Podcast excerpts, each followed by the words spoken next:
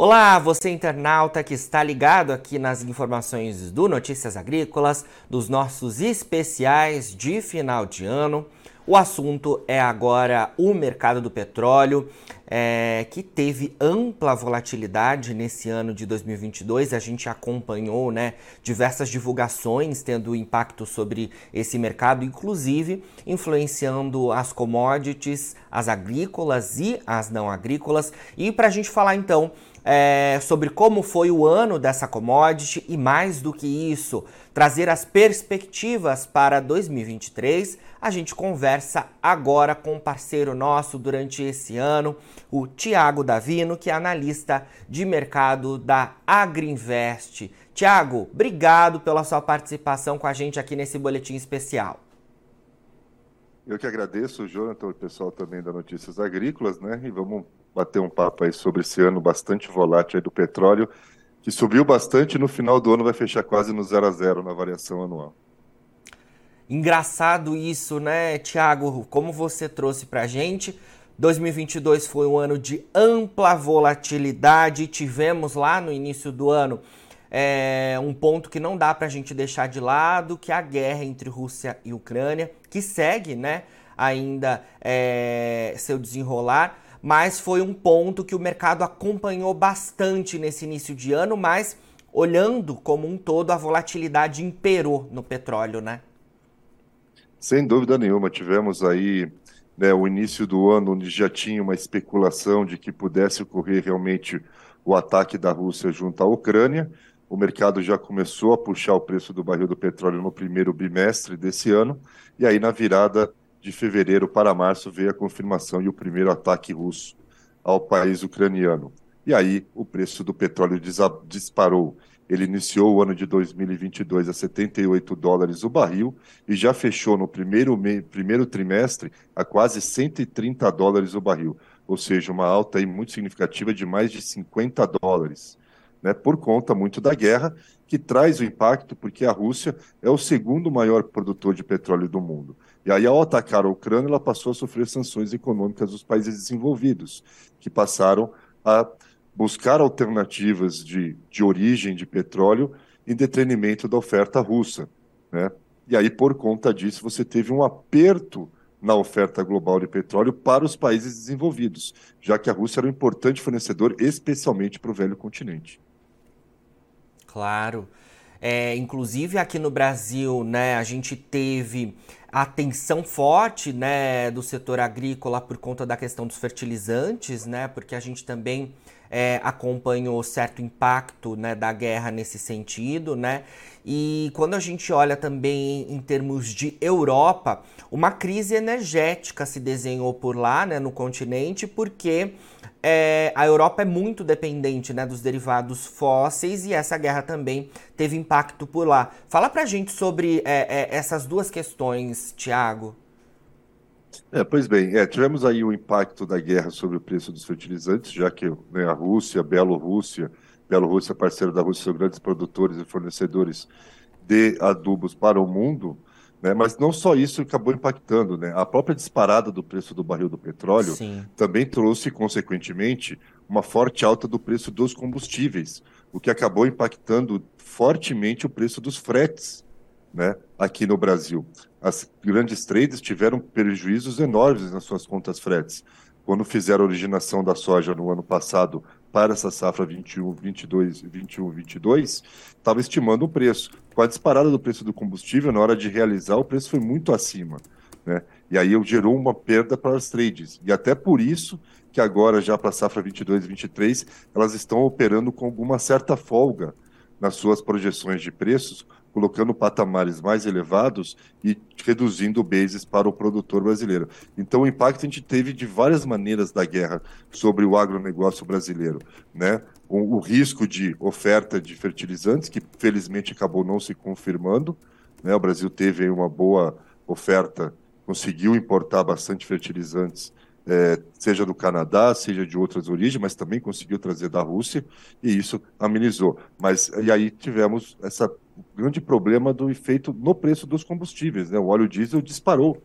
Né? E o que encareceu aí o custo, a conta frete aí para as trades, e agora os produtores estão tendo que dividir essa conta junto às trades. Então o impacto ele acaba sendo de maneira geral. Esse é o lado negativo, né, Jonathan? Mas também tivemos um impacto positivo.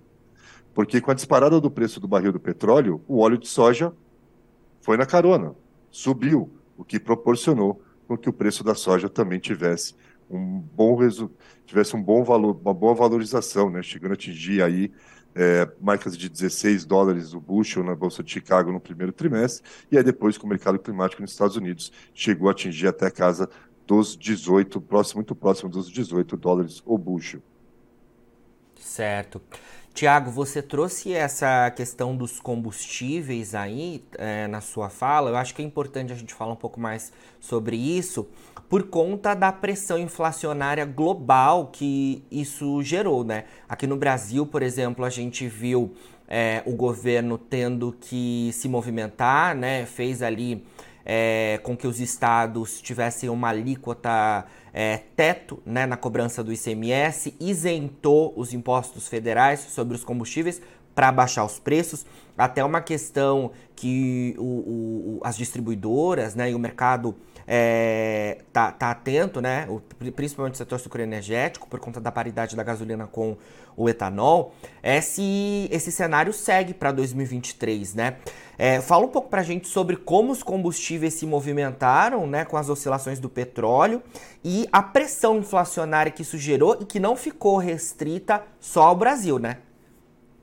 Exatamente. Você teve uma disparada do preço do, do petróleo no mercado internacional, mas mais do que isso, tivemos uma alta ainda mais significativa do preço dos combustíveis. Óleo diesel, gasolina, tanto na Bolsa de Londres quanto na Bolsa Americana, eles dispararam, subiram até mais do que o petróleo, porque passamos a ter aí uma forte escassez de oferta. Né? O mundo até tem uma boa produção de petróleo, mas ele tem uma baixa capacidade de refinar esse petróleo. Né?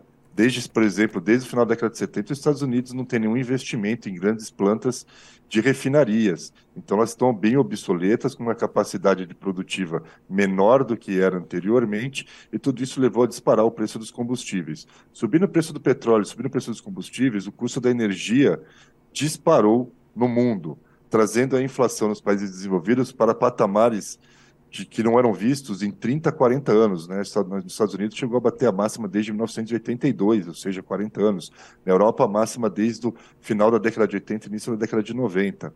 E isso forçou os bancos centrais desses países desenvolvidos a se mexerem e começarem a ter que subir a taxa de juros para conter a demanda, para dar um freio na demanda, para que o preço das commodities pudesse voltar a recuar. E, de fato, isso acabou ocorrendo.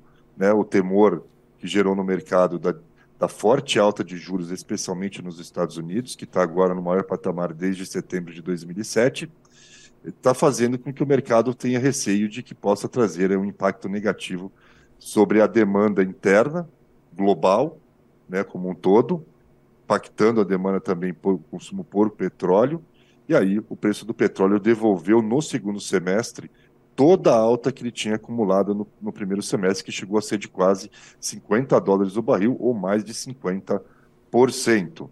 Agora, o outro ponto que beneficiou é, principalmente aí as, os produtores de etanol é que com o preço da gasolina disparando, o, petró o etanol foi na carona por ser um bem substituto e melhorou bastante as margens das esmagadoras, né, tanto de cana quanto de milho para a produção de etanol. Isso proporcionou que elas tivessem uma margem bastante significativa no primeiro semestre. Entretanto, agora com o recuo no segundo semestre do preço do petróleo por conta do receio e aí de um forte desaquecimento da economia global por conta do aperto monetário dos países desenvolvidos, o preço do petróleo caiu, dos combustíveis tem caído até mais forte, tem reduzido bastante a demanda por gasolina nos Estados Unidos nos últimos, nos últimos dois, três meses, e aí a margem da produção de etanol das indústrias esmagadoras voltou a reduzir significativamente. Vamos então estar atentos a, a, a esses pontos todos né, ao longo dos próximos meses. Tiago, é, a gente costuma falar, né, que o mercado do petróleo é um direcionador para as outras commodities, né, chamado de ouro negro, o pai das commodities. Mas eu tenho a percepção que nesse ano de 2022 ele foi mais ainda, né, por todos esses pontos que a gente é, mencionou já. É, você tem essa sensação também de que é, o ano de 2022 foi marcado por, pelo petróleo sendo um grande direcionador dos preços de outras commodities, justamente por todos esses impactos na logística, é, na produção de fertilizantes, é, nos, né, nos, combustíveis que, que, afetam diretamente a logística. É, você tem essa, essa sensação também? Sem dúvida. O petróleo ele é, ele é um uma commodity extremamente importante e tem uma diversidade a sua utilização, né? É, ele tem um impacto no combustível, que acaba acarretando todo o custo logístico rodoviário global, né, por conta da disparada do óleo diesel. Ele impacta o preço do algodão, porque as fibras sintéticas competem, que são, que são produzidas através do petróleo, competem com as fibras naturais, como o algodão. A alta do preço do petróleo trouxe também uma disparada do preço do algodão nesse primeiro semestre, e agora, com o recuo do preço do petróleo, o preço do algodão também tem recuado. Outro ponto também que ela acaba impactando é são nos óleos vegetais, que acabam sendo uma medida de competição por conta agora do biocombustível. O preço do petróleo disparou, disparou o óleo de soja, o que ajudou a puxar para cima o preço da soja e também contribuiu para a alta do preço do milho, já que né, nos Estados Unidos, por exemplo, mais de 33% da produção americana de milho é destinada à produção de etanol. Então, se o preço do, do etanol passa a ser mais competitivo que a gasolina, há uma maior demanda por esse produto. Então, o petróleo acaba impactando em várias cadeias de produção, né? isso sem contar na produção de plásticos, né? utilizando nafta.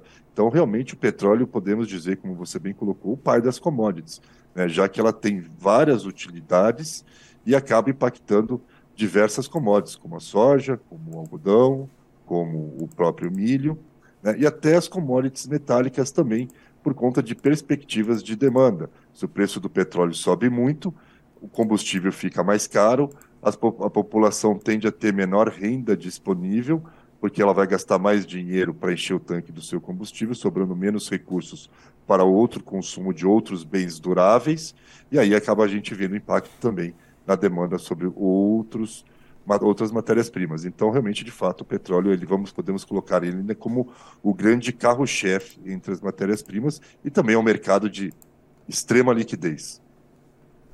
Com certeza. Para a gente finalizar, então, Tiago, vamos trazer de alguma forma as perspectivas para o próximo ano. Eu acho que isso é importante, apesar de ser difícil, né? Como a gente falou, essa volatilidade de 2022 é, não era tão esperada. A gente não imaginava que pudesse acontecer uma guerra, né? É, nesse ano. É, mas a gente consegue trazer alguns pontos que os nossos internautas podem ficar atentos é, para esse próximo ano e, de alguma forma, sei que é difícil, mas tentar é, encontrar um nível que o mercado pode começar 2023? Não, vamos, sem dúvida, Jonathan. É possível, claro. A gente sabe que tem muitas situações que são né, que ocorrem são imprevisíveis, não tem como a gente imaginar. Mas a gente tem duas forças hoje trabalhando em sentidos contrários. Numa ponta, como a gente mencionou anteriormente, temos essa política monetária mais restritiva por parte dos países desenvolvidos, que desencadeará numa desaceleração da economia global, especialmente desses países, Estados Unidos crescendo menos, Europa crescendo menos, por conta de uma taxa de juros mais elevada, né? Então, deveremos ter aí uma menor demanda, especialmente por combustíveis nessas regiões, mas em contrapartida, temos uma China que está iniciando o processo de reabertura econômica.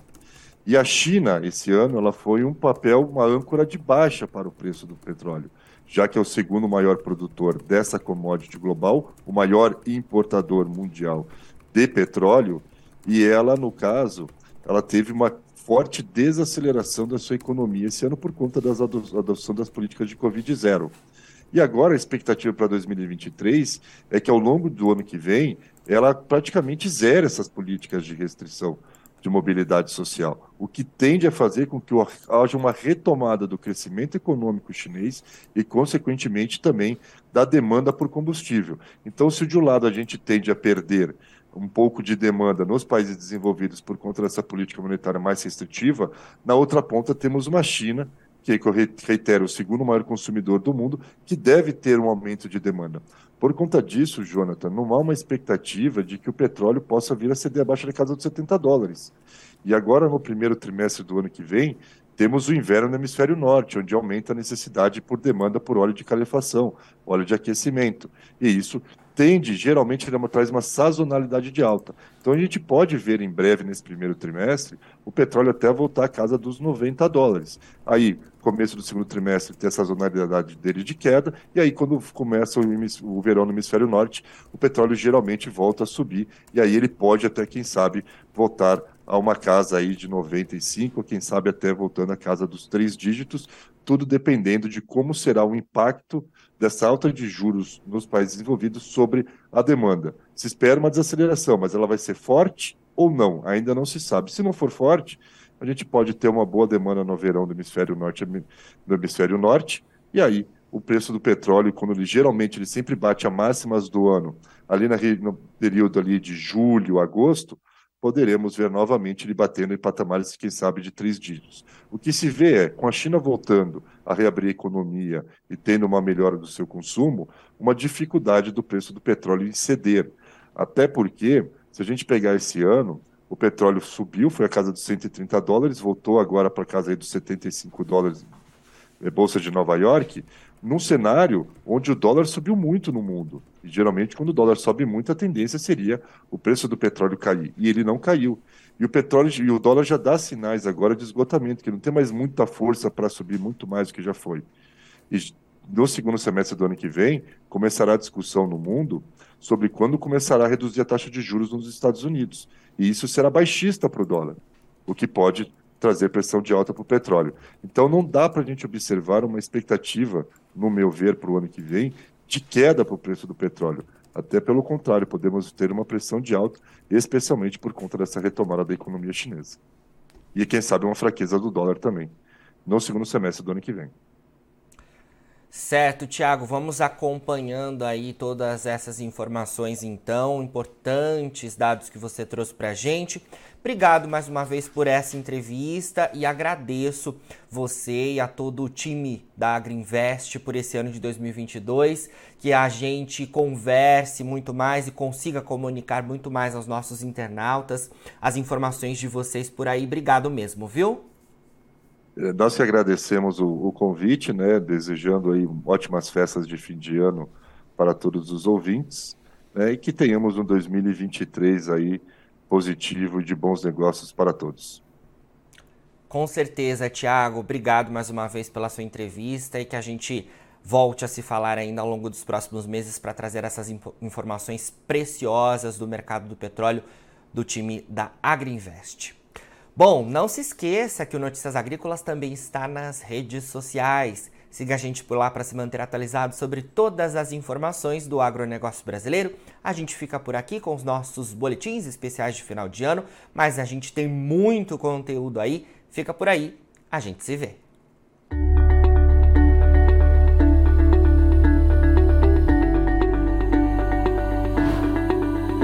Participe das nossas mídias sociais no Facebook Notícias Agrícolas, no Instagram arroba Notícias Agrícolas e em nosso Twitter arroba Noteagri. E para assistir todos os vídeos, se inscreva no YouTube, na Twitch, no Notícias Agrícolas Oficial.